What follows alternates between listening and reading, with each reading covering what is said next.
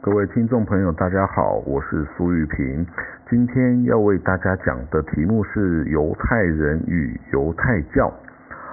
犹太人说呢，上帝创造的第一个人类啊，亚当就是犹太人，所以呢，全世界的人啊，可以说都是犹太人的后裔。此外呢，犹太人是上帝的选民，但也。只有他们可以是哦，其他人不能随随便便当上帝的选民。所以呢，犹太教啊，不像基督教或伊斯兰教，是努力对外传教、传福音的普世宗教。哦，这个基督教或伊斯兰教呢，它欢迎任何种族、语言、文化的人呐，都可以来信仰他们的宗教。那可是只有犹太教啊，基本上是靠血缘的传递。而且是母系血缘的传递。依照犹太教法呢，只有犹太母亲生出来的小孩才是犹太人，父系的血统不算数。而且犹太教是不对外传教的，甚至呢，有外人想要加入犹太教的时候啊，还会先受到质疑，他们加入的动机是什么？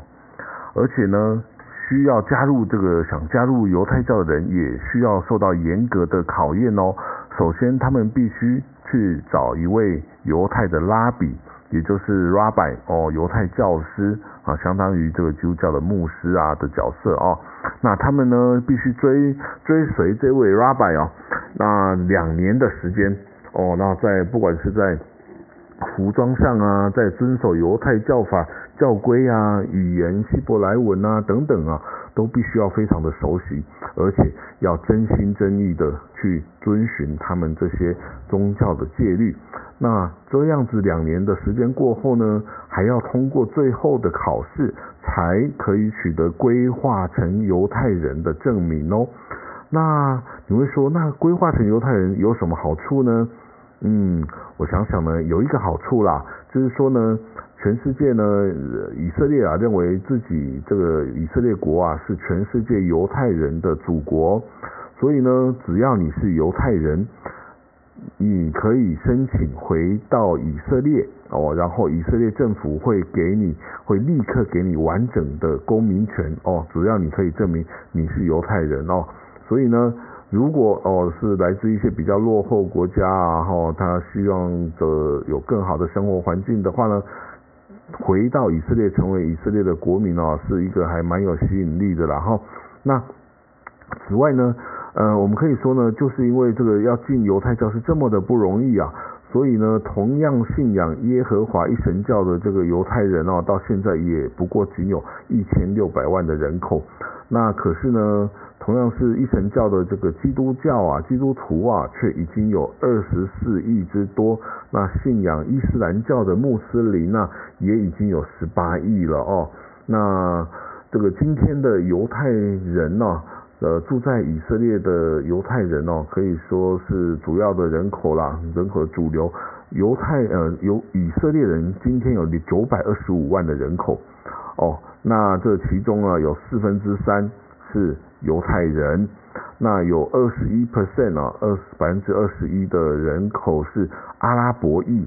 哦，那另外呢有五 percent 啊，百分之五大概就是基督徒啊，或是没有宗教信仰的人，所以呢可以这样说啦，犹太人是以色列的主体的民族，但是呢以色列还不算是单一民族国家，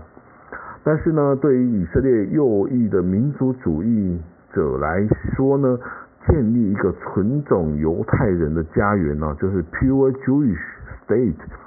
是还有成为这个全世界犹太人的祖国啊，就是 Jewish homeland，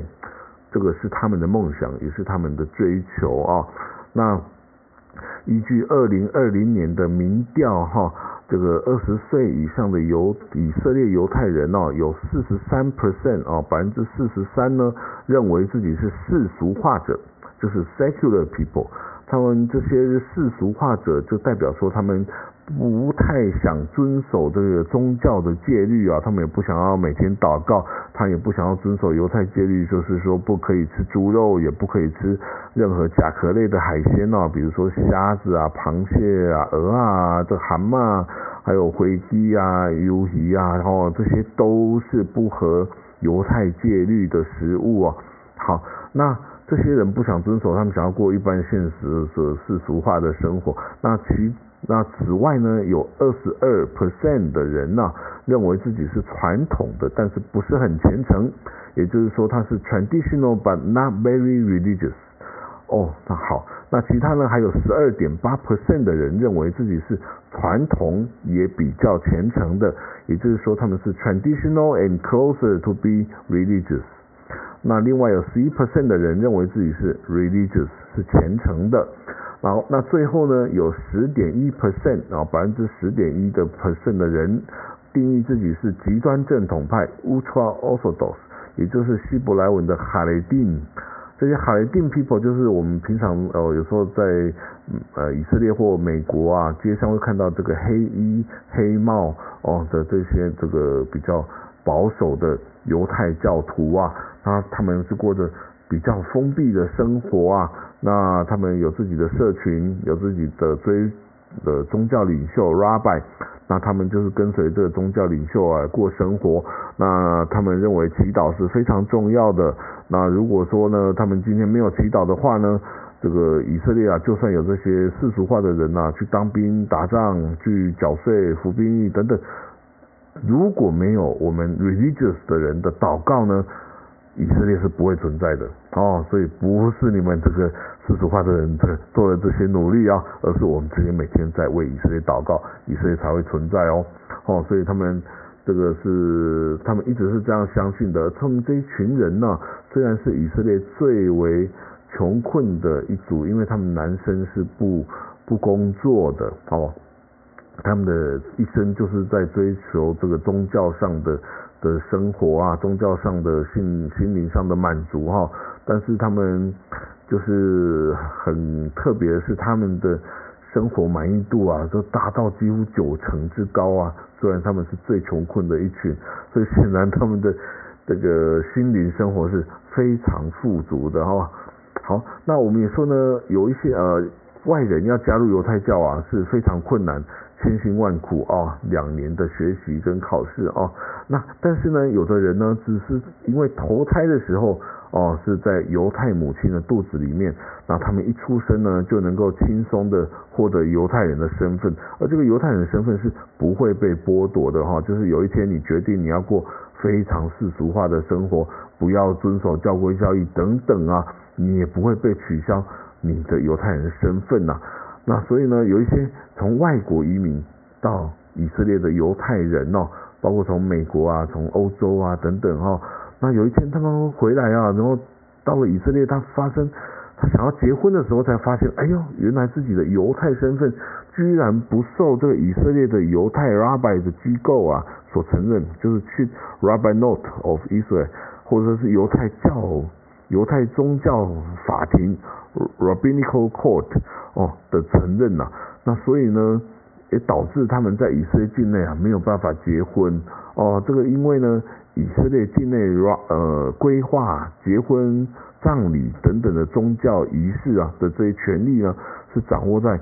极端正统派，也就是所谓的 Ultra Orthodox 这个教派的手上啊。那这个最最虔诚的极端教派啊，认为在国外的犹太拉比啊，不是每个都合法的哦，只有遵循最严格哦宗教教义教法的拉比所进行的规划程序。才被他们视为合法哦，他们甚至啊做出一个清单，在清单里面的外国犹太拉百所做的规划结婚的程序啊，才能在以色列境内受到承认哦。所以这个我们不时可以在新闻媒体中看到许多外国犹太人呐，他们要争取这个在以色列进行犹太婚礼的权利啊，所以就在犹太宗教法庭上啊缠讼多年呐，苦不堪言。那当然呢，也有一些方法巧门可以解决啦，就是说到了国外，比如说塞浦路斯啊，或是任何其他的国家去进行民事的婚姻，然后拿着外国的结婚证书，你还是回来到以色列内政部登记，那你们这样的婚姻还是受到承认的。但是呢，你就是没有办法在以色列进行宗教的婚礼，因为以色列的婚礼都是宗教性的，是没有办法跨宗教，也没有办法跟非这个宗教的人结婚啊，所以这个是一个很特殊的状况。那以色列的女性呢，平均寿命是八十四点七岁，那男性呢是八十一岁，那每位女性啊，平均生育三点零一个小孩啊，这个可以说是 OECD 国家呢。是最高的，他甚至哦比第二名的希腊都高出一个多的小孩啊，那更不要说台湾啊，我们这个大概就一个小孩或者是更少哦。那犹太人呢，除了母系血统来传递之外呢，还有他的男婴啊，出生第八天要行割礼，那也就是将包皮割除了。为什么呢？因为这个是和上帝的约定啊。在旧约圣经的创世纪中有说了，上帝呢将亚伯兰他的名字改成亚伯拉罕阿布拉罕，并应允他为多国之父啊，后世的君主都从他而出，而且他将上帝将迦南之地赐给犹太人。那他的要求呢，就是所有的犹太男婴出生第十的出生第八天要行割礼，以作为盟约的证据啊。意思就是说呢，神的约定啊，通过割礼而立在凡人的肉体上。这个时候亚伯拉罕呢已经九十岁了，但是他一样型的割礼啊。那另外呢，犹太青少年的结成人礼啊，男生是十八岁的时候，那女生是十二岁的时候，哦，这个叫巴米斯巴啊。那个犹太法典中规定呢，十三岁的男孩啊，应该要开始体验戒律了。意思说呢。这是可以替自己一生负责、开始独立的年纪了，而且呢，你要终身的信守犹太法典托拉，他的戒律中呢，男性应该遵守的规范。然后呢，在这个年纪呢，他也就可以开始从从事所有成年男子可以做的社会行为。那女孩子呢，则是在十二岁的时候呢，成为 bat m i t v a 就是戒律之女。那她也开始信守呢。犹太法典中女性应循的各种规范。好了，今天讲的犹太人与犹太宗教的这个节目呢，就到这里为止。谢谢各位喽。